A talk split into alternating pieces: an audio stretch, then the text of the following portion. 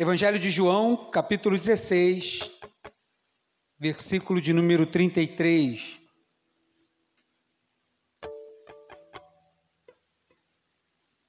Você achou aí o Evangelho de João, capítulo 16, versículo 33. O tema dessa mensagem é vencer como Jesus venceu. Você pode repetir isso?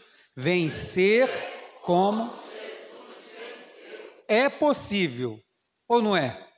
Totalmente possível. Por isso, essa palavra está dentro daquele preceito que eu coloquei na semana passada. Estou falando sobre o tema maturidade espiritual. Evangelho de João 16, 33 diz assim a palavra do Senhor. Eu leio na NVT. Eu lhes falei, eu lhes falei tudo isso para que tenham paz em mim. Aqui no mundo vocês terão aflições, mas animem-se, pois eu venci o mundo. Senhor, obrigado, porque em tudo o Senhor foi exemplo para nós. E obrigado, porque o Senhor venceu uma guerra que não poderíamos vencer. O Senhor venceu e nos chamou para sermos vencedores, como diz tua palavra, mais do que vencedores em Cristo. Senhor, então te pedimos que pela tua palavra nós possamos crescer mais um pouquinho, Senhor, no conhecimento, nós possamos aprender e que o teu Espírito Santo fale conosco, nos instrua para que possamos sair daqui maiores do que quando chegamos. Em nome de Jesus oramos. Amém. Todo cristão sincero, ele deseja se parecer com Jesus. Sim ou não? Todo cristão sincero deseja se parecer com Jesus. E por causa disso, por esse desejo de se parecer com Jesus, a gente ora. E acredito que a maioria de nós, se não todos, nós já oramos pedindo isso: Senhor, me ajuda, eu quero me parecer mais contigo. Senhor, me ajuda, me molda, eu quero me parecer contigo. Nós falamos sobre isso e hoje eu estou falando sobre isso. A gente conversa sobre isso com outras pessoas, né, os irmãos da fé, sobre a importância de se parecer com Jesus. Nós cantamos sobre isso, existem canções que a gente canta que fala de ser imagem e semelhança do Senhor, cada vez mais parecidos com Jesus. Como eu disse, todo cristão sincero, um crente que tem uma vida de fé no Senhor, ele tem o desejo de se parecer com Jesus a cada dia que passa. Mas isso já levanta uma pergunta para nós porque queremos ser parecidos com Jesus em tudo ou em algumas partes. Queremos ser parecidos com Jesus em tudo ou em algumas partes. Porque Jesus ele é o modelo a ser seguido. Porque não há outro que venceu. Só Jesus venceu. E nós lemos aqui que ele disse que ele venceu o mundo. Anime-se, porque ele venceu. Ninguém tinha vencido. Ninguém tinha possibilidade de vencer e Jesus venceu, abriu um caminho, como vai dizer Hebreus, ele abriu um novo e vivo caminho. Ele agora nos deu aquilo que nós não tínhamos, acesso ao Pai. Por quê? Porque ele venceu. Então, se ele venceu, nós precisamos imitar quem vence. Geralmente é assim que acontece. Nós temos alguém, olhamos alguém assim, ah, pois quero ser igual aquela pessoa, seja na educação física, seja no intelecto, seja no empreendimento, seja no conceito familiar. A gente tem um modelo, então a gente procura saber como ou o que essa pessoa fez para que ela alcançasse, galgasse degraus para chegar onde ela está, porque desta forma, aonde ela está, é onde eu quero estar, então eu preciso trilhar um caminho para chegar até lá. Porque aquela pessoa talvez seja um modelo. Mas se é um modelo, a pergunta que a gente precisa fazer é essa: a gente quer ser em tudo igual ou em algumas coisas igual a Jesus? Alguns exemplos para que a gente possa refletir. Por exemplo, queremos ser igual a Jesus quando pregamos? Com certeza. Quantas vezes eu já não orei, eu acredito que você também, Senhor, me ajuda a pregar como o Senhor, que chegava e, poxa, quando o Senhor ensinava de uma forma tão simples e clara, com os intelectuais, com os fariseus, com os saduceus, o Senhor tinha sabedoria, conhecimento, propriedade. Senhor, me ajuda, eu quero ser um pregador como Jesus foi, um pregador.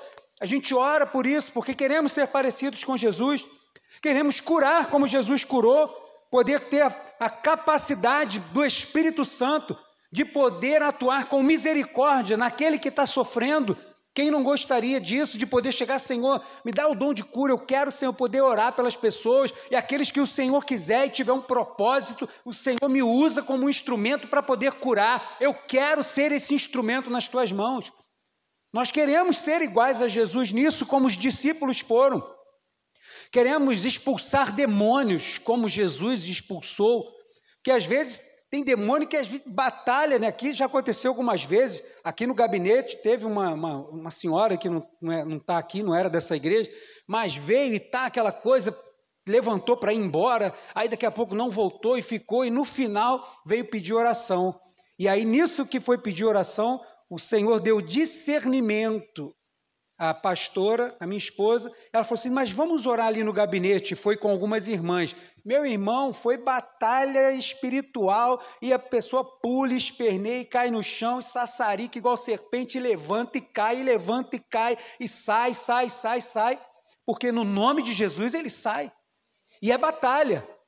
Mas com Jesus não era assim, porque Jesus tinha uma autoridade diferente, meu irmão. Jesus colocou o pé na praia, o demônio já se prostrou, já o que, você veio fazer aqui? Porque Senhor nos dá autoridade, como a pastora Antonieta Rosa, ela, né, uma pastora muito chamada nesse de batalha espiritual, quando foi buscar a irmã dela que queria fazer cabeça no centro de Macumba, ela foi lá buscar a irmã dela, falou: você, não vai fazer nada. Quando ela entrou no centro de Macumba, foi um cai-cai para tudo que era lado dos macumbeiros caindo para lá. Ela foi lá, pegou a irmã dela, você foi apresentada na igreja. Você pode estar desviada agora, mas teu lugar não é aqui. Saiu porta fora com a irmã debaixo do braço. Autoridade, autoridade de Deus.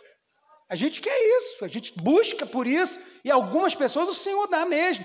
A gente quer ter a, a, a, ousadia de poder multiplicar pães como Jesus multiplicou. Quem de nós não, pode, não gostaria de chegar na casa de uma pessoa que está passando necessidade e poder orar e ver as coisas se multiplicarem, se multiplicando mesmo na nossa frente? Ou poder orar e daqui a cinco minutos bater alguém naquela porta falando assim: ó, sentiu o desejo no coração e vim trazer essas bolsas de compra aqui, como algumas vezes já aconteceu, já aconteceu comigo, pode ter acontecido com algumas pessoas, tanto para dar quanto para receber. E aí caramba, é o Senhor que faz esse tipo de coisa, e a gente quer ser parecido com Ele, nessa, no Deus que supre a necessidade, ser um instrumento para suprir a necessidade do outro. Nós queremos ser parecido com Jesus nisso. Mas será que nós também queremos ser parecido com Jesus no conhecimento da Sua palavra? Ou será que só queremos abrir a Bíblia porque tem uma pregação, ou porque eu vou pregar, ou porque eu vou estudar, ou porque tem um plano de leitura? Será que queremos ter o conhecimento bíblico que Jesus tinha? Porque Jesus não tinha conhecimento bíblico para passar diante das pessoas no rosto de ninguém. Ele tinha conhecimento bíblico para ter a autoridade de Deus, que era diferente. Não era para se mostrar, mas para revelar o reino de Deus. Era a autoridade que Jesus tinha na palavra. Será que também queremos orar como Jesus orava? Que não se importava, por mais que ele tivesse feito dezenas e dezenas de milagres, de repente ninguém achava mais Jesus, ele tinha se retirado, estava numa, numa, montanha, ou num monte, ou num lugar retirado para estar com Deus em oração, apesar dele ser o próprio Deus, o Filho de Deus ali, ele ter este entendimento de que não é somente porque fez sinais, prodígios e maravilhas, porque não é isso que o torna né, e cresce o relacionamento com Deus e o torna filho de Deus, mas é pelo relacionamento que ele tem no particular com Deus. Será que queremos orar como Jesus orava? Ou só queremos orar quando o cinto aperta, quando o desemprego vem, quando a doença bate a porta, ou quando estamos em alguma tribulação, a gente se levanta para orar, é campanha de jejum, é e tal, e aí por misericórdia o Senhor vai lá e abençoa, mas e se não tiver nenhum problema? Será que tem campanha de jejum? Será que tem movimento de oração? Será que tem isso? Será que queremos ser parecido com Jesus também? Se queremos, e eu creio que a resposta de um crente sincero é: eu quero me parecer com Jesus em tudo, não é somente levantar a mão e dizer para a pessoa assim, levanta e anda, mas é dobrar o joelho diante do Pai e se confessar como submisso a Ele. Será que queremos ser parecido com Jesus em ter tempo com Deus? Nesse tempo agora que a gente vive, que parece que o que menos temos no tempo é o próprio tempo. É uma correria desenfreada e tal, um monte de coisa acontecendo. Será que conseguimos, diante de muita coisa, ter tempo com Deus para ser parecido com Jesus? Porque não é por entrar por aquela porta que te faz servo de Deus, filho de Deus. E Jesus sabia disso. Não é porque você prega bem ou porque você manda alguém levantar e andar, que o coxo sai pulando, que isso te faz filho de Deus. Você pode ser somente um instrumento de Deus e o seu final ser o inferno. Precisamos ser parecidos com Jesus em tudo, não em somente algumas coisas. Será que queremos ser parecidos com Jesus quando ele dá a outra face? Ele manda dar a outra face e ele dá a outra face. Será que queremos ser parecido com Jesus quando o assunto é se humilhar diante daquele que não tinha tem direito de nada, mas por causa do evangelho, eu vou lá e deixo isso para lá, me humilho, digo que a culpa é minha e ouço a pessoa dizer assim: "Mas que isso não se repita, hein?" E mesmo assim a gente fica na nossa por causa do evangelho, para que o evangelho não sofra. Será que estamos querendo ser como Jesus quando a gente dá a outra face? Será que queremos ser como Jesus perdoando outra pessoa que precisa ser perdoado ou receber o perdão? Será que queremos ser parecidos com Jesus quando perdoamos? Para perdoar, se achar que alguém merece ou não merece, que eu não mereço, que outro não merece? Será que estamos prontos para ser como Jesus é? Será que estamos prontos para ser parecidos com Jesus, se entregando totalmente como Jesus se entregou? Porque Jesus se entregou totalmente. Foi o que Jesus fez. E se Jesus venceu, não tem outro modelo. E essa palavra, como a do domingo passado, é para crente, é para servo de Deus, para quem entende que precisa ser melhor não é né, mensagem para massagear ego de ninguém. Não é mensagem para dizer que como você é bom. É mensagem para dizer que podemos estar muito aquém daquilo que dizemos ou cantamos ou oramos dizendo que queremos. Ah, eu quero ser parecido com Jesus. E talvez hoje o Senhor esteja falando para nós que estamos muito aquém daquilo que dizemos que queremos porque fazemos algumas coisas parecidas com Jesus. Mas Jesus não venceu porque fazia algumas coisas. Jesus venceu porque ele era totalmente de acordo com a vontade de Deus. Então, se ele é o modelo, meu irmão, precisamos seguir esse modelo totalmente. Para vencer o mundo, não basta somente fazer o que Jesus fez. Para vencer, como é o tema, vencer como Jesus venceu, é necessário viver como Jesus viveu. Muito mais do que fazer o que Jesus fez, nós precisamos viver como ele viveu. E como que eu posso saber se eu estou vivendo? Porque eu também não quero ser o cavaleiro do Apocalipse só para dar uma notícia assim, caramba, não. Também quero te ajudar a você verificar, porque é importante. E é verdade, esse é o meu papel como pastor da igreja. Como saber se eu estou vencendo como Jesus? Hoje eu quero te dar três verificadores. E a partir dessas três verificações, eu tenho certeza, 100%, que você vai saber se você vai vencer como Jesus venceu ou se é o mundo que está vencendo. Quais são os três verificadores? Primeiro, submissão. Segundo, tribulação. Terceiro, rejeição. Não é quando você está lá em cima, no auge, não, irmão. O que vai verificar se você está parecido com Jesus não é a quantidade de milagres que você faz, nem a quantidade de sermão que você prega mas é a quantidade de vivência com Deus que você tem. E eu posso te garantir que submissão, tribulação e rejeição são coisas que nos afetam diretamente. E se a gente passa por essas coisas, se a gente consegue passar por elas, mantendo aquilo da forma como entramos, E melhor ainda, quando sairmos dessas coisas, sair de cabeça erguida, que não adianta passar por isso tudo e sair moído, murmurando, querendo abandonar tudo, não adianta. Saindo, como diz a palavra, firme, que eu falei no domingo passado, permanecer firme diante disso tudo, com a cabeça erguida, você pode ter certeza que você está vencendo como Jesus venceu. Está seguindo o caminho que Jesus seguiu. Porque é tribula submissão, tribulação e as rejeições que vão dizer quem somos se somos parecidos com o modelo que gostamos ou se somos parecidos com o modelo que é Jesus. Porque eu quero vencer como ele venceu. Você quer também? Um vencedor, quando a gente olha um vencedor, você só reconhece uma pessoa que é vencedora quando essa pessoa está no pódio. Caramba, lá, o vencedor. Quando a pessoa chega em primeiro lugar. Essa pessoa, ela é vista no público como vencedora e é honrada como um vencedor. Mas só que o que forma um vencedor não é o pódio.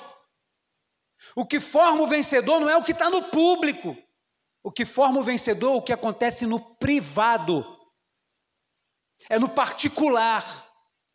O que forja os vencedores é aquilo que a gente passa na dor, na dificuldade, que a gente precisa persistir, mantendo a fé, é na dificuldade é que se formam os vencedores.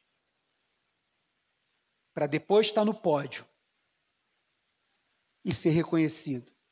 Mas até lá, tem muito caminho para a gente correr, ser forjado. E eu posso te garantir que submissão, tribulação e rejeição são coisas podem forjar servos de Deus fiéis ao Senhor. Primeiro deles, submissão. Você pode repetir?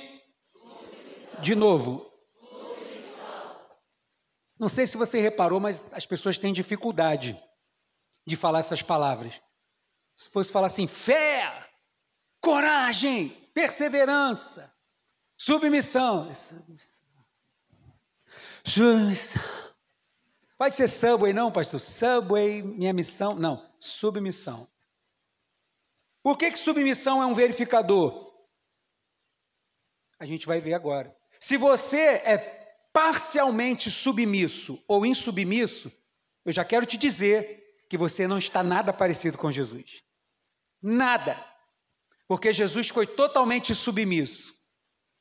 Como diz Filipenses 2, a partir do 5 ao 8, Jesus foi submisso totalmente a Deus, em tudo, não no que ele mais gostava, aquilo que ele não gostava ele deixava de lado, foi submisso a Deus em tudo, em todas as ordenanças, em toda palavra, em toda direção, em toda missão, em tudo que foi colocado diante dele. Jesus foi submisso. E quem foi que venceu? Qual o nome dele? Que pobreza. Quem foi que venceu? Jesus. Se foi Jesus que venceu, meu irmão, a receita é seja submisso como Jesus foi submisso. Mas por que, que a submissão é um verificador, um revelador se eu sou parecido com Jesus? Porque a submissão revela quem é que está no comando. É a submissão que revela quem comanda. E a submissão, ela é muito mais evidenciada no particular, não é no público, não. Porque tem aquele funcionário que você fala para ele assim: olha, faz isso, faz isso, faz aquilo. Não é o caso de ninguém daqui, eu tenho certeza disso. Ó, faça isso, faça isso. Eu vou precisar sair. E quando o chefe fala isso, vou precisar sair, o funcionário não fica alegre que vai poder fazer o que quiser. Ele fica assim: caramba, minha responsabilidade é maior, né? E aí, eu vou precisar sair, eu só vou voltar no final da tarde. Então, faça isso, faça isso, faça aquilo, faça aquilo outro.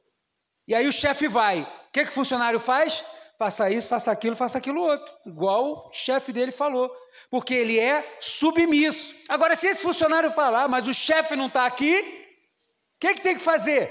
Ah, isso aqui, isso aqui precisa ser agora, isso aí posso fazer, dá para fazer correndo na hora que ele chegar. E aí, vamos jogar uma partidinha aqui de sei lá o que aqui no computador? Vamos ver aqui o Facebook?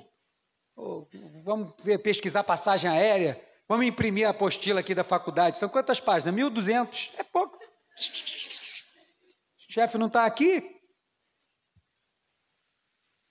Isso é um exemplo. Então, quem está no comando, na verdade, não é o seu chefe. Quem está no comando? A própria pessoa está no comando. Se quando Jesus diz uma coisa, Jesus fala assim: olha, não andeis em julgo desigual. É a palavra de Deus. Sim ou não? Sim. E aí a pessoa vai, começa a namorar uma pessoa que não é crente. Está em obediência ou em desobediência? Quem é que está no comando? Quem está no comando é a própria pessoa, não é Deus.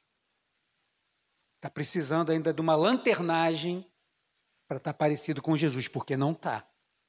E se alguém aqui, como eu, quer morar no céu, a receita é ser parecido com Jesus, meu irmão. Não tem que inventar a roda. É só copiar o que ele fez, ser como ele foi, viver como ele viveu. Atos capítulo 5, versículo 29, diz assim a palavra do Senhor. Pedro e os apóstolos responderam: Devemos obedecer a Deus antes de qualquer autoridade humana. Os sacerdotes falando para eles, não falar mais de Jesus. Fala assim: você pode falar para eu fazer um monte de coisa, você pode falar para eu não andar mais por essa rua, você não quer me ver aqui porque não vai com a minha cara. Você pode falar que não quer mais que eu entre em tal lugar, que eu não coma tal coisa, que eu agora parar de falar de Jesus foi para isso que ele me resgatou. Meu filho, eu era pescador de peixe, camarão, de siri, de lagosta. Ele me fez pescador de homens. Agora você está falando para eu parar de fazer aquilo que ele me chamou para fazer? Olha bem se vale mais a pena obedecer a Deus ou vocês com todas as ameaças de vocês. Porque ele era submisso. Tinha uma missão: ide por todo o mundo, pregai o evangelho a toda criatura. Ide por todo o mundo, batizando em nome do Pai, do Filho e do Espírito Santo vai fazer discípulos. Era a ordem, é ordem, é imperativo. E ele falou: Você quer me proibir de fazer, cumprir a ordem que o Senhor Jesus me deu? Impossível. Pode pedir qualquer outra coisa, pode me açoitar, pode me matar, mas eu não vou deixar de cumprir aquilo que o Senhor tem para mim. O que o Senhor tem para você? Qual é a missão que ele tem te dado? Qual é a missão que ele tem para você dentro da tua casa? Qual é a responsabilidade que você, pai mãe, tem com os seus filhos de criá-los no caminho do Senhor? Qual é a missão que você tem como servo de Deus aonde você está? Porque não é somente pegar um folheto e evangelizar lá na Cracolândia, é ser um servo de Deus, instrumento e exemplo dentro de casa. Qual é a missão? Está cumprindo a tua missão? Eu quero ser parecido com Jesus, então seja submisso. A ordem é pregue o evangelho, viva o evangelho.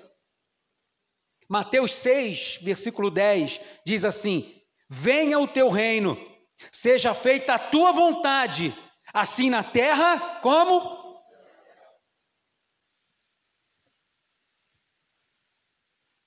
A gente sabe orar e cantar isso também muito bem. E nós temos aqui pelo menos três canções que falam da oração do Pai Nosso.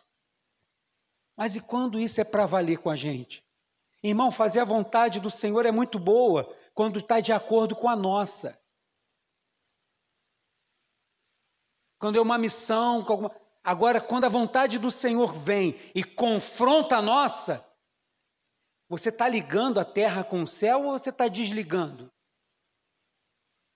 Eu quero que a tua vontade, Senhor, na minha vida, seja feita aqui na terra como no céu. Fazer a vontade do Senhor é individual. O culto aquele é um culto coletivo, porque estamos juntos, mas ele também é um culto individual. Senhor, seja feita a tua vontade. Não, mas isso aqui não, peraí. Mas isso aqui, não, não quero isso para minha vida. A gente precisa aprender muito com Jesus, para que a gente possa entrar pelas portas do, da cidade celeste. Romanos 12, versículo 2, e é um dos motivos que eu estou usando a NVT, A NVT traduz assim, Romanos 12, 2. Não imitem o comportamento e os costumes deste mundo, mas deixem que Deus os transforme por meio de uma mudança em seu modo de pensar, a fim de que experimente a boa, agradável e perfeita vontade de Deus para vocês. Meu irmão, o Senhor não vai pegar a gente pelo pescoço, não vou dizer que não vai pegar, porque Ele pode fazer o que Ele quiser, porque Ele é Deus. Mas, via de regra, ele não pega ninguém pelo pescoço, não pega ninguém pela orelha para obedecer à sua vontade. Ele aponta o caminho e diz: Você vem, você vai seguir, você vai tomar a sua cruz e vai me seguir. É assim que o Senhor Jesus faz. E ele diz: Então deixe que o pensamento de vocês seja transformado por Deus e não transformado pelo mundo, porque estas duas forças espirituais, na atmosfera espiritual e também acontecendo no material, vão querer lutar para nos conduzir para uma ou para outra, meu irmão, para a qual nós temos cedido. E outra coisa, quando eu leio aqui esse texto, no final ele fala assim: para experimentar a boa, agradável e perfeita vontade de Deus. É Paulo que está escrevendo com orientação do Espírito Santo de Deus. Meu irmão, a vontade do Senhor, ela é sempre boa, agradável e perfeita. Sempre é a vontade do Senhor. Mas nós estamos sujeitos a quatro vontades enquanto estamos nesse mundo. Primeira vontade, a minha própria vontade, a vontade da carne. Nós estamos sujeitos à vontade da carne. Nós também, enquanto estamos aqui, a segunda vontade é a vontade de Deus. Nós também estamos sujeitos a obedecer à vontade de Deus. Mas existe uma terceira vontade, é a vontade do maligno. O maligno tem suas artimanhas, suas tentações, as suas vontades, e nós também, enquanto estamos nesse mundo, estamos sujeitos à vontade do maligno. E outra, quarta vontade, enquanto estamos aqui nesse mundo, estamos sujeitos à vontade dos outros. Porque tem coisa que acontece que não depende de mim. E aí a gente está envolvido no negócio por causa da vontade do outro lá. Então não vem dizer, crente, seja maduro, que tudo é vontade de Deus, a vontade de Deus é boa, é agradável e é perfeita. Ai, pastor, meu marido me traiu, mas amém, né? Era vontade de Deus. Quem disse? Isso é vontade do diabo. Ai, estou com câncer, não sei quanto tempo eu tenho mais de vida, mas amém, né? É vontade de Deus. Quem disse? Isso é um fato, aconteceu. Quem disse que foi Deus que colocou o câncer? Ah, aconteceu uma catástrofe no planeta, um maremoto. Ah, mas poxa, foi a vontade de Deus. Quem foi que falou que foi? Estamos sujeitos a muitas outras vontades.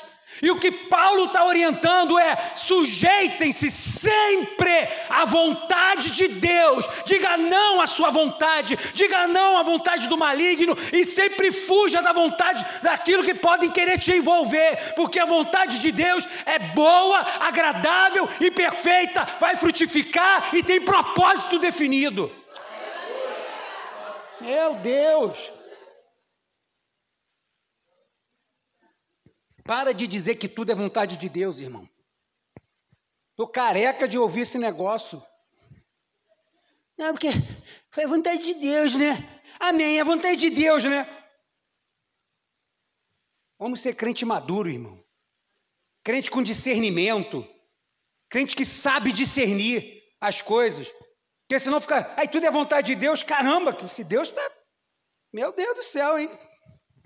Se a submissão a Deus é inegociável para você, você tem que ser revelado que Deus é que está no governo. E se você está fazendo isso, eu quero te dizer que você está praticando o que Jesus fez e você está vencendo como Jesus venceu. Segunda coisa, a primeira, submissão, fala, submissão. submissão. Esse é o primeiro verificador.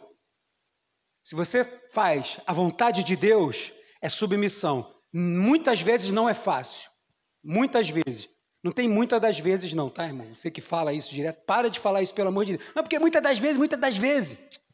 Isso não é vontade de Deus. Fala o português correto. Muitas vezes. Agora eu estressei.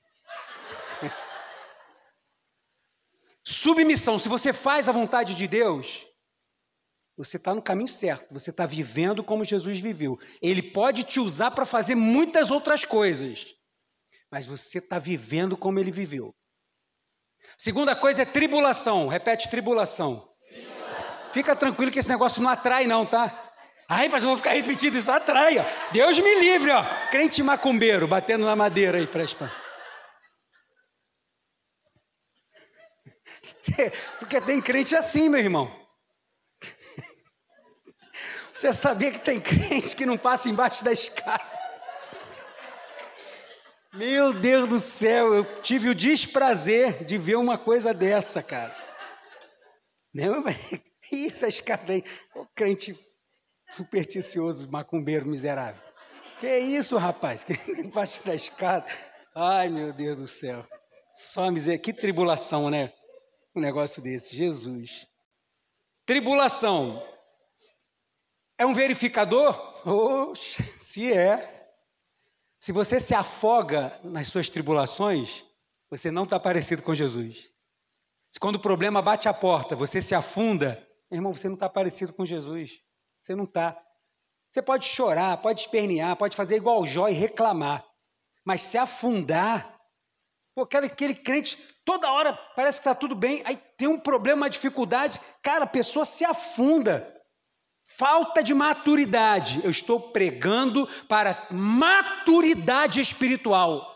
Não estamos isentos dos problemas. No mundo, Jesus vai falar um monte de coisa. Ó, vai ter isso, vai ter isso, vai dar um monte de notícia, notícia triste. No último versículo, ele vai dizer: Eu estou dizendo tudo isso para vocês, para que vocês tenham paz. Por quê? Porque essas coisas vão acontecer. Mas fica tranquilo, porque eu já venci isso tudo. É só me seguir agora.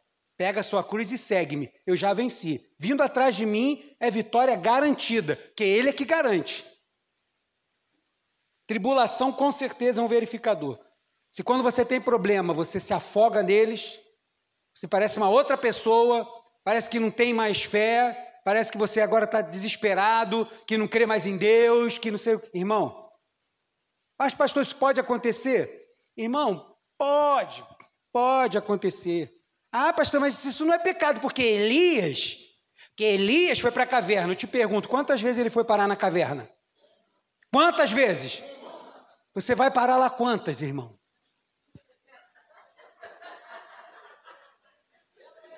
Pastor, na verdade, eu estou até morando lá, que eu já até gostei. Oh. Eu até gostei, já até botei aqui um colchãozinho. Amado, Deus usa de misericórdia e vai lá e, e chama. Tira o camarada da caverna, dá alívio para ele, fala assim: ó, não acabou não o negócio. Mas ó, fica tranquilo, você vai ungir um rei, você vai ungir um outro profeta, depois eu venho te buscar. Mas ainda tem missão para cumprir. Se quando vem a tribulação, toda hora que tem problema a gente se afunda, meu irmão, no mundo tereis aflições. Ela vai vir, o que, que eu faço? Chora, esperneia, ora, faz um propósito de jejum, mas fica com a tua cabeça erguida, mesmo que seja para as lágrimas correrem, mas fica com a tua cabeça erguida. Por quê? Porque no mundo é assim mesmo. Nós não somos daqui, somos peregrinos aqui. Como eu já preguei, nós não somos habitantes, somos peregrinos. Minhas conquistas não são para cá, são suficientes para eu viver aqui, conviver. A minha eternidade não é aqui. E qual é o remédio para a gente poder vencer isso? Que se a submissão revela quem está no comando, para você vencer a tribulação, o que, que você precisa? Você precisa só de paz, mais nada. Paz. Diante daquela confusão toda que chega, você precisa ter paz. Você pode chorar, ficar aflito, mas você tem que ser uma pessoa equilibrada, meu irmão. Não dá para ficar desesperado. Às vezes crente fala um monte de coisa e tal, caramba, nem parece mais crente. Aí depois tudo se acalma, a pessoa aparece com a cara mais lavada, parecendo que não aconteceu nada. Eu falo, sim, para mim não tem problema nenhum, sou eu que salvo ela, mas caramba, tem vergonha de agir assim diante do teu Salvador? Você não crê que Ele está no comando, que Ele está cuidando, que Ele está ajudando? Essa coisa de que eu, eu, vou orar, vou orar e Deus vai ter que fazer, e não acontece, eu já fico todo frustrado. Meu irmão, tem coisa que você vai orar e Deus vai fazer, tem outra que você vai orar e não vai fazer nada. É misericórdia. E é por isso que eu dou glória a Deus, porque desde que começou essa campanha aqui, terça-feira, foi maio que começou? No mês de maio, começou essa campanha de oração aqui às terças-feiras. Meu irmão, que tem chovido de testemunho, e eu tenho dito assim, irmãos, a nuvem da misericórdia de Deus está parada aqui em cima, e Ele está olhando o que as pessoas estão colocando aqui, ó. É misericórdia purinha, Deus não tem obrigação de atender oração nenhuma, nada. Que a gente precisa já tem, que é a salvação. Assim eu espero e os salvos digam amém. amém. Glória a Deus, ó, tá vendo? Fala, submissão, submissão. Salva, salvação! Ó, glória a Deus, é isso aí. Aleluia. Para vencer na tribulação, o remédio é paz. Porque, por que, que é paz? Porque ter paz na tribulação demonstra fé, perseverança, equilíbrio, confiança, coragem.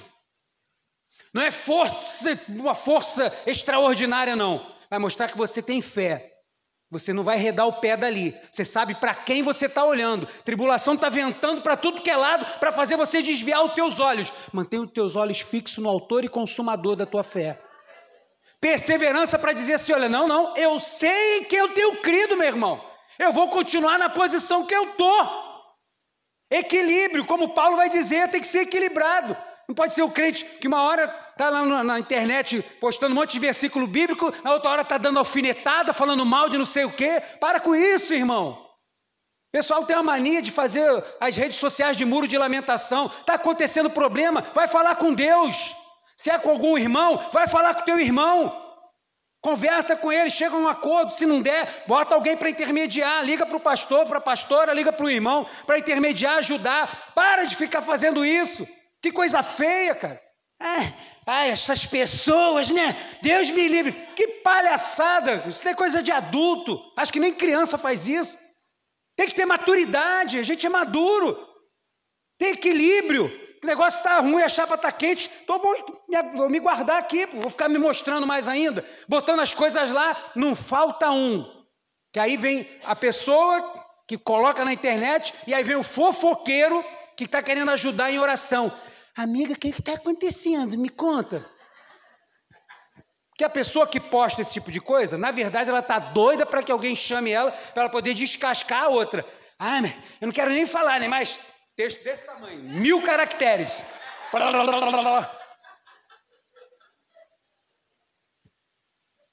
Meu irmão, a tribulação vem para todo mundo. Qual é o nosso papel? Tem paz. Você vai poder fazer o quê? Nada. Faz o quê? Procura ter paz. Porque tribulação, que a gente chama de vendaval, todo vendaval passa. Tribulação também passa. Então tenha paz na tribulação. João 16, 33, que nós lemos, Jesus está ensinando a ter paz na tribulação. Ele diz: Eu lhes falei tudo isso para que tenham paz em quem?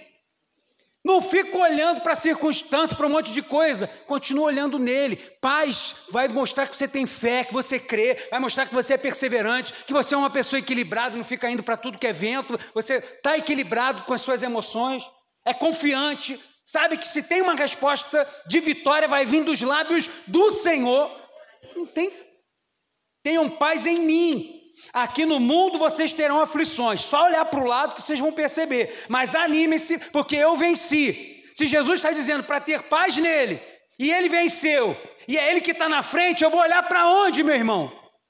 Vou olhar para onde ele está. Eu te garanto que Jesus não está na tua retaguarda, ele vai à frente. Então vai andando, segue o fluxo aí. João 14, 27. Ter paz, paz, uma paz celeste eu lhes deixo um presente, ficou bonito aqui na NVT, diz assim: Eu lhes deixo um presente, a minha plena paz. E essa paz que eu lhes dou é um presente que o mundo não pode dar. Portanto, não se aflijam nem tenham medo. Ficou bonito, né? Esse versículo aqui na NVT, gostei. Não tenham medo. Mas, pastor, está tudo soprando. Eu estou achando que eu estou com medo. Tudo bem. Quando ele diz não ter medo, é para que você, não, sou imbatível. É não sair da tua posição. Porque qual é a primeira coisa quando a gente está com medo que faz? Corre. E por causa disso, muitas pessoas morrem. Por causa do pânico. E aí eu lembro daquele dia lá no Norte Shopping. Eu estava almoçando, sei lá o que, que a gente estava, era almoço. Estava almoçando. Estava eu, minha esposa, o Davi também estava. Aí a gente estava para almoçar naquela praça de baixo, aquela mais antiga. É, ninguém conhece o Norte Shopping, né? É. Aí tem a praça de baixo. Ali em frente o Abib, que vende aquelas esfirras redondinhas.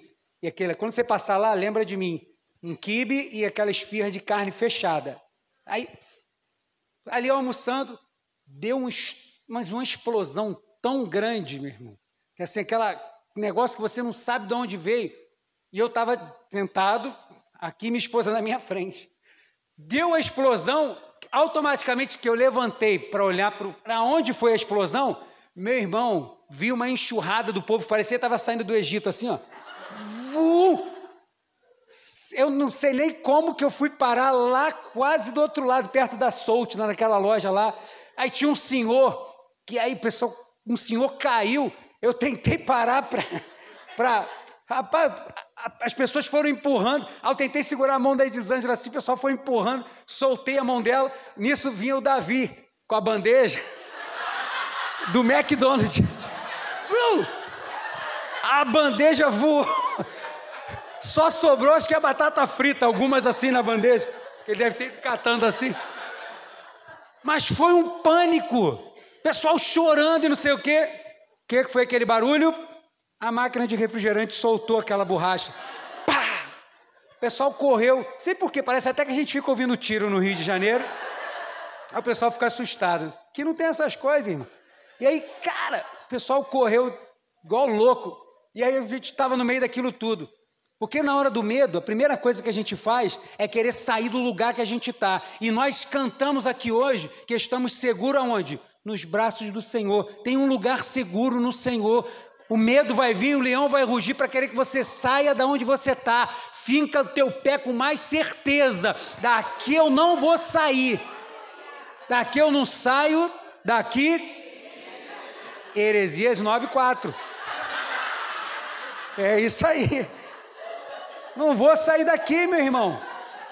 Tribulação vem para querer, ó, afastar a gente, mas ó, não sai da tua posição não. Outra coisa que a Bíblia nos ensina, primeiro lugar onde a gente precisa ter paz, meu irmão, é na mente. A paz acontece aqui. Né? Coisas que tiram a nossa paz, né? ansiedade, o medo, várias coisas. Você vê uma pessoa que está ansiosa, você fala assim, ei, tá tudo bem? Você está tranquilo? Não, tô, tô, tô beleza. Quem está no lagar aí, amassando uva? O que, que você está fazendo? Ué, tu está tranquilo? Está ali parecendo que está amassando alguma coisa? Porque o corpo responde né, o que está na mente, meu irmão. E aí, Romanos 8, 6 diz assim: portanto, permitir que a natureza humana controle a mente resulta em morte, mas permitir que o espírito controle a mente resulta em vida e. Na hora do sufoco, meu irmão, Começa logo a entrar em espírito de oração. É falar espírito de oração é você orar em silêncio, né? Não tem um espírito de oração. Ai, cadê aquele espírito de oração para orar? Não. É você estar em você, você guardado, você orar, né? Ai, pastor, ora para aquele espírito de oração vir. Não, irmão, é você orar. Então, você vai, ora, você está aqui na sua mente. E às vezes tem lugar que a gente está que a gente não consegue, não, dá nem para falar, né? Mas assim, ó, no teu pensamento, o teu pai ouve a tua oração, tanto se você berrar muito alto, gritar e clamar e gritar, como ele ouve da mesma forma se você estiver falando aqui no seu pensamento. Ele vai ouvir. Não tem esse negócio. Você pode gritar que ele vai ouvir, vai ficar satisfeito. Você pode falar aqui na sua mente, Senhor, nessa hora o que eu preciso, no meio dessa tribulação, chegou essa notícia, me dá paz. Porque se eu não tiver, eu vou sair querendo fazer um monte de coisa, tomar uma atitude, lá resolver, correr para lá e para cá, e às vezes a única coisa que você precisava, diante daquele quadro todo, era ficar onde você estava. Era a única coisa que você precisava fazer. E aí fica ali. E aí só quem pode dar isso é o Espírito. É uma paz celestial, não é daqui. É uma paz que a gente coloca na nossa mente, é paz diante da tribulação. E o texto, né, célebre de Filipenses 4, versículos 6 e 7, ter paz como resposta. Não sei se eu já preguei, se eu já falei sobre isso aqui. Versículo 6, Filipenses 4, diz assim: Não vivam preocupados com coisa alguma. Quem aqui nunca vive preocupado com coisa alguma? Difícil, né? Mas ele está dizendo: não fiquem preocupados. E essa preocupação não é a preocupação natural, cotidiana, né? Ah, aquela, caramba, será que eu estendi a roupa? Será que sei o quê? Será que fulano? É aquela paz que te tira do equilíbrio. Aquela paz que você já não. Ah, já não sei nem quem mais sou. Não, não fala nem mais comigo que eu não sei nem o que, é que eu estou fazendo. Então vamos orar que o diabo está furioso aí.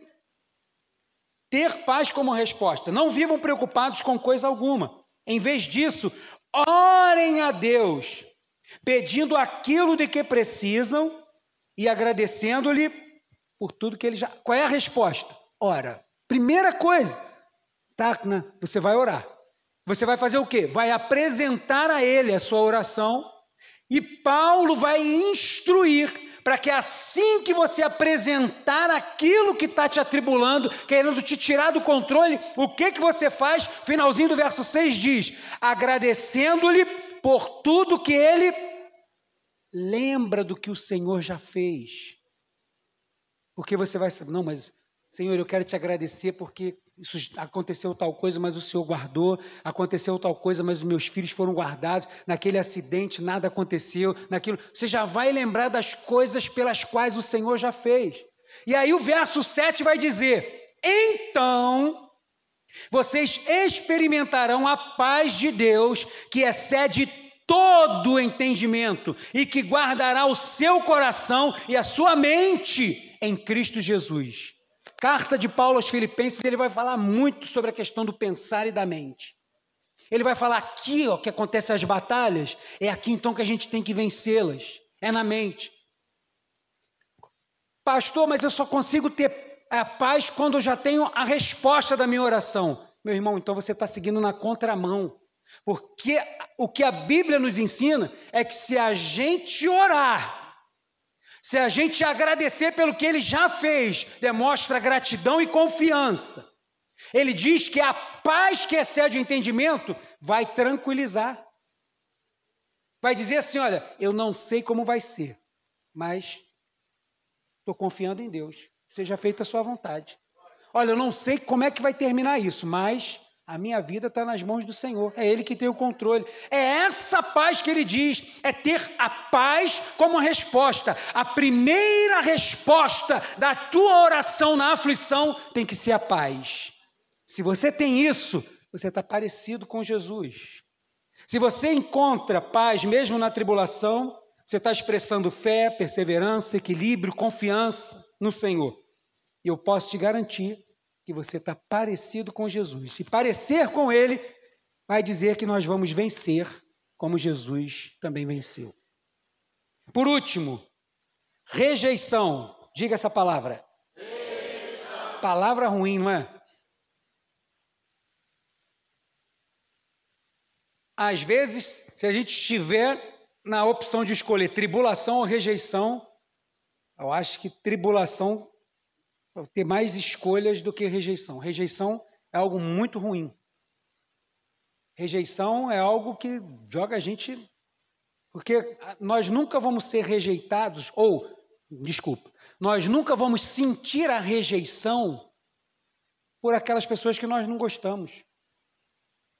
Ah, está passando ali candidato do PT lá na rua. Aí vai me ver com a camisa do Brasil. Ah, eu odeio vocês, seus crentes, sei o. Pode me rejeitar, falar o que quiser. Essa, isso não me atinge. Mas quando a rejeição vem para afetar, é rejeição que vem das pessoas pelas quais nós esperávamos amparo. A gente espera que as pessoas nos guardem e são as pessoas que nos rejeitam. Nessa situação é que a rejeição é um negócio terrível nesses assuntos que vem, que a, gente, a pessoa vem, pá, parece que vem com escudo, com palavras grossas, ou desdém, aquilo que a gente está passando, que a gente sente a rejeição, é isso que nos afeta. É a rejeição daqueles que estão perto, daqueles que a gente acha que, na hora que deveriam nos abraçar, essas pessoas parecem querer nos afastar mais ainda. Mas a rejeição, ela tem um intuito principal, seja ele consciente ou inconsciente. Quando uma pessoa faz uma rejeição com você, ela é, é a ação da rejeição, ela não está esperando nada, provavelmente. Mas nós temos duas respostas para dar diante da rejeição. Ou você para, ou você prossegue. Não tem como. Ou você vai parar você vai achar que realmente aquilo é verdade, que você não vale nada, que você não serve para nada, que você não presta para nada, porque se aquela pessoa está dizendo isso é porque é isso mesmo. Você vai aceitar a rejeição dela. E aí você vai parar e estar estagnado. E se isso acontece, se você para diante da rejeição, quero te dizer que você não está parecido com Jesus. Porque se teve alguém que foi rejeitado, foi Jesus. Mas só que Jesus tinha uma missão, meu irmão. Eu quero te dizer, você está aqui porque você tem uma missão. E essa sua missão é para cumprir aqui. A missão de te levar para o céu já está paga, já está garantido, o caminho já está feito, a salvação já está garantida. Como diz Efésios, já diz no presente, já estamos salvos. O problema é pararmos no que precisamos fazer aqui. E se paramos quem somos como cristãos aqui, aí a salvação também pode ser que esteja perigando bastante. Para vencer a rejeição, a gente precisa também de outro remédio. E o primeiro remédio é você lembrar quem você é. Porque a rejeição, a primeira coisa que ela faz é fazer com que você esqueça quem você é. Porque você passa a acreditar naquilo que você não é. Porque se você recebeu uma rejeição, você. Ah, então é sinal então, que eu, eu pensava que eu era isso, mas eu sou aquilo. Sinal que eu achava que podia fazer isso, mas eu não podia fazer isso. Achava que eu tinha força, mas eu sou fraco. Achava que eu era amado, mas eu sou odiado. Então eu sou odiado, eu sou fraco, eu não posso, eu não consigo. É o que a rejeição faz. Então, para não parar, a gente precisa lembrar quem é. E segundo, seguir na missão quem, que você tem. Você tem que lembrar quem você é. Quem você é? Você é um chamado pelo Senhor, lavado pelo sangue do Cordeiro, salvo pela obra da cruz, e você tem uma missão: pregar o Evangelho com a tua vida, com teus lábios, com tudo que você tem, tudo que você é, enquanto você está indo para a Nova Jerusalém. Lembra de quem você é e lembra a missão que você tem, porque estas são as características iguais a de Jesus. Jesus não parou porque ele sabia quem ele era. Jesus não teve crise de identidade. Jesus chorou, Jesus sentiu frio, Jesus sentiu fome, Jesus foi rejeitado, mas ele nunca esqueceu quem ele era e nunca deixou de lado a missão que ele tinha.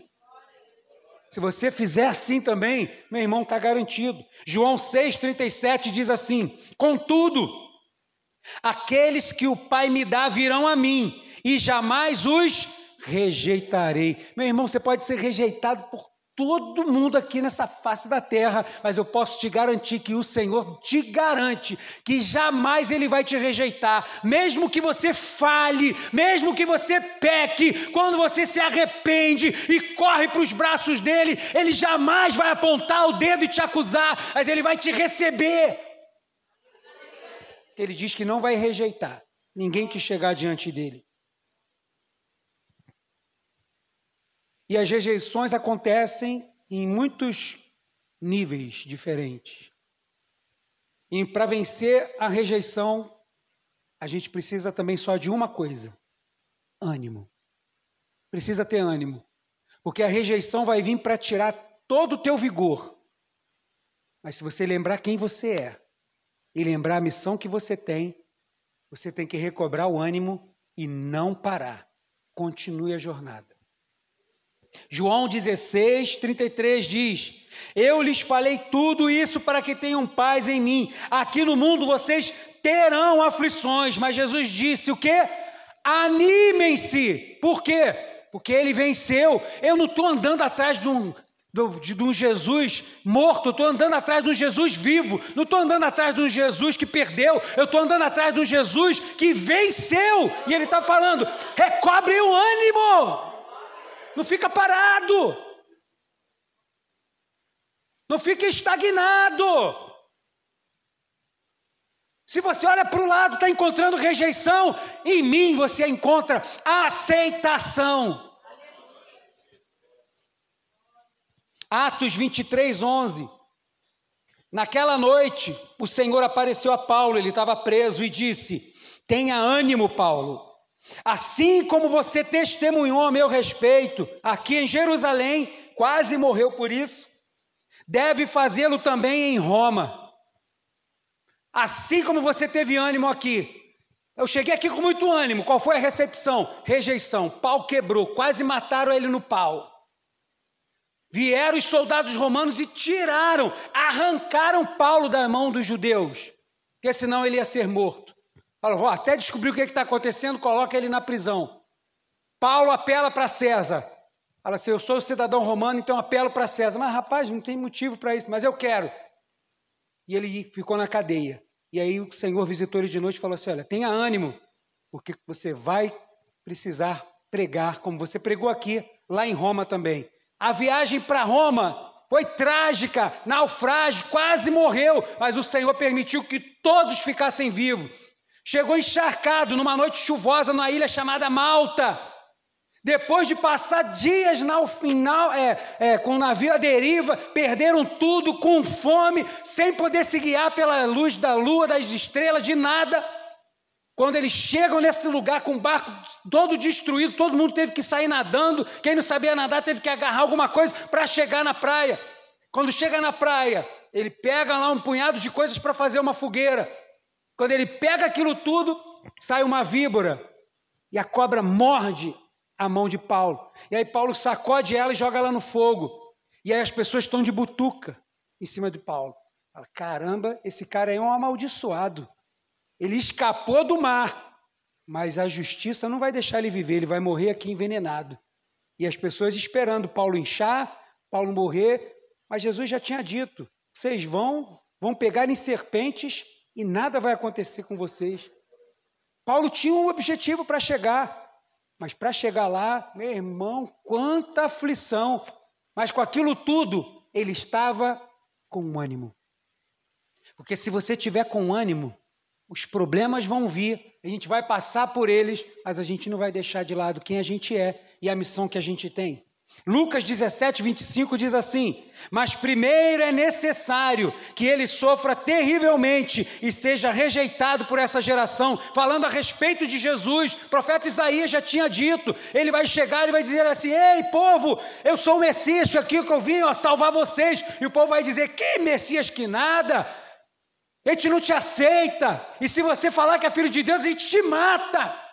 Foi rejeitado por aqueles a quem ele veio para liberar amor. Mas falou assim: é no propósito. E ele sabia desse propósito. E o que Jesus fazia tinha ânimo, que ele sabia quem ele era e sabia a missão que ele tinha. E Deuteronômio, para terminar, 31, 6 diz assim: portanto, sejam fortes e corajosos. Vamos ler todo mundo no 3. 1, 2, 3. Portanto, sejam fortes e corajosos, não tenham medo e não se apavorem diante deles. O Senhor, seu Deus, irá adiante de vocês, ele não os deixará nem.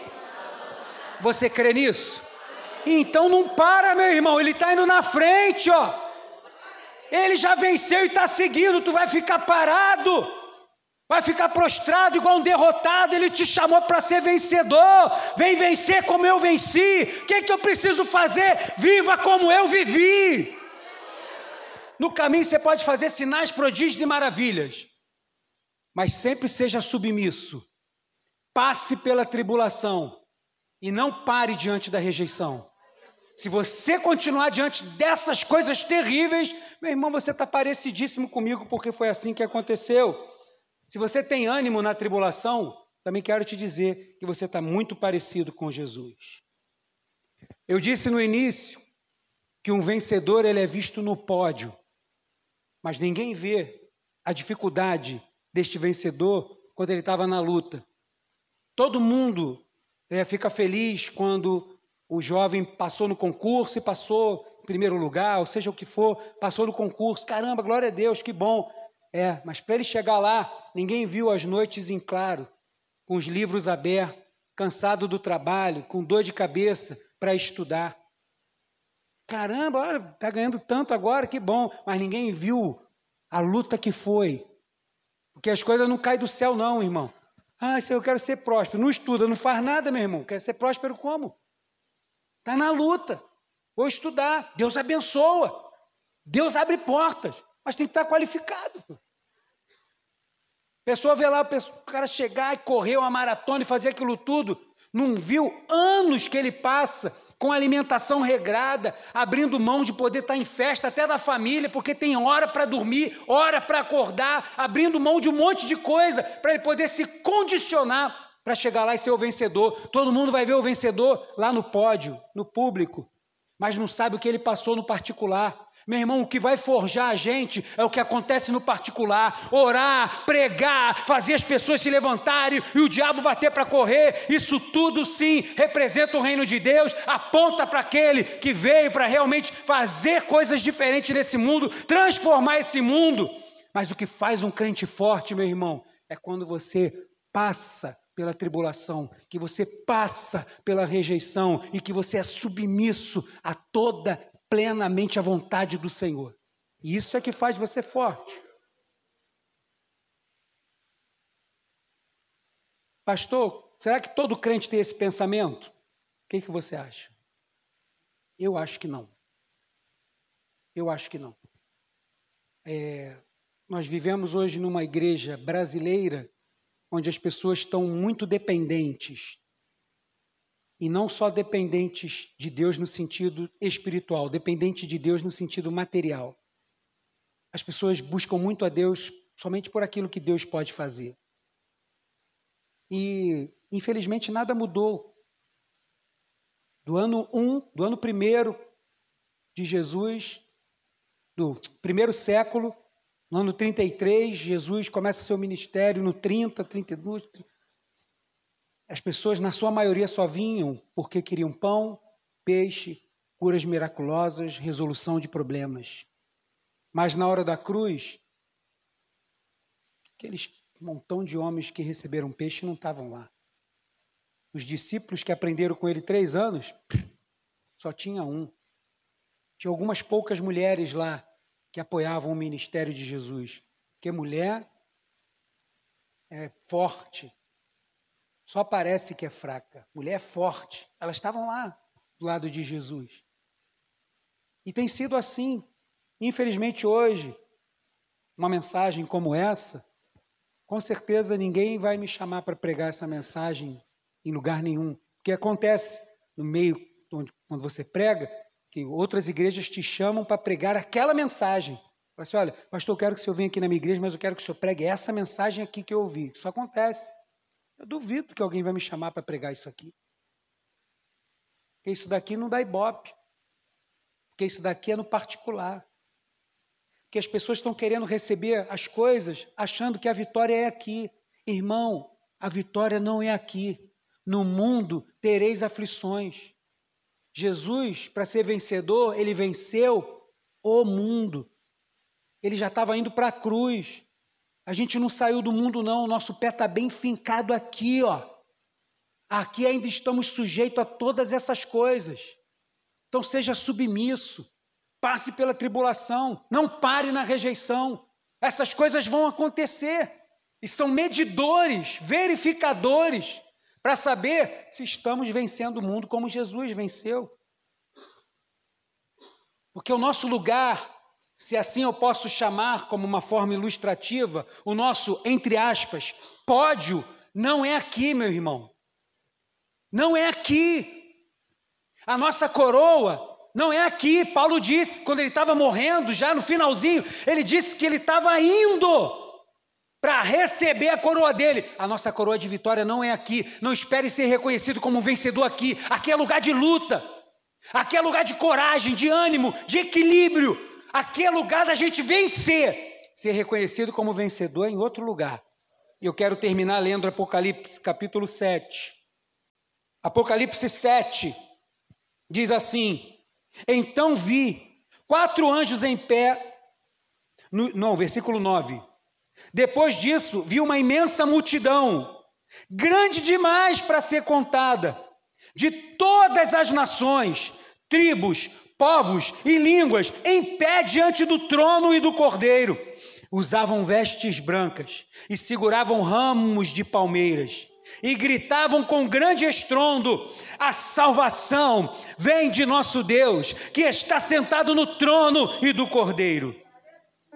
E todos os anjos que estavam em pé ao redor do trono, dos anciãos que, que dos anciãos e dos quatro seres vivos, prostravam-se com o rosto em terra diante do trono e adoraram a Deus cantando: Amém. Louvor, glória e sabedoria, gratidão e honra, força e poder pertencem ao nosso Deus para todo sempre. Amém.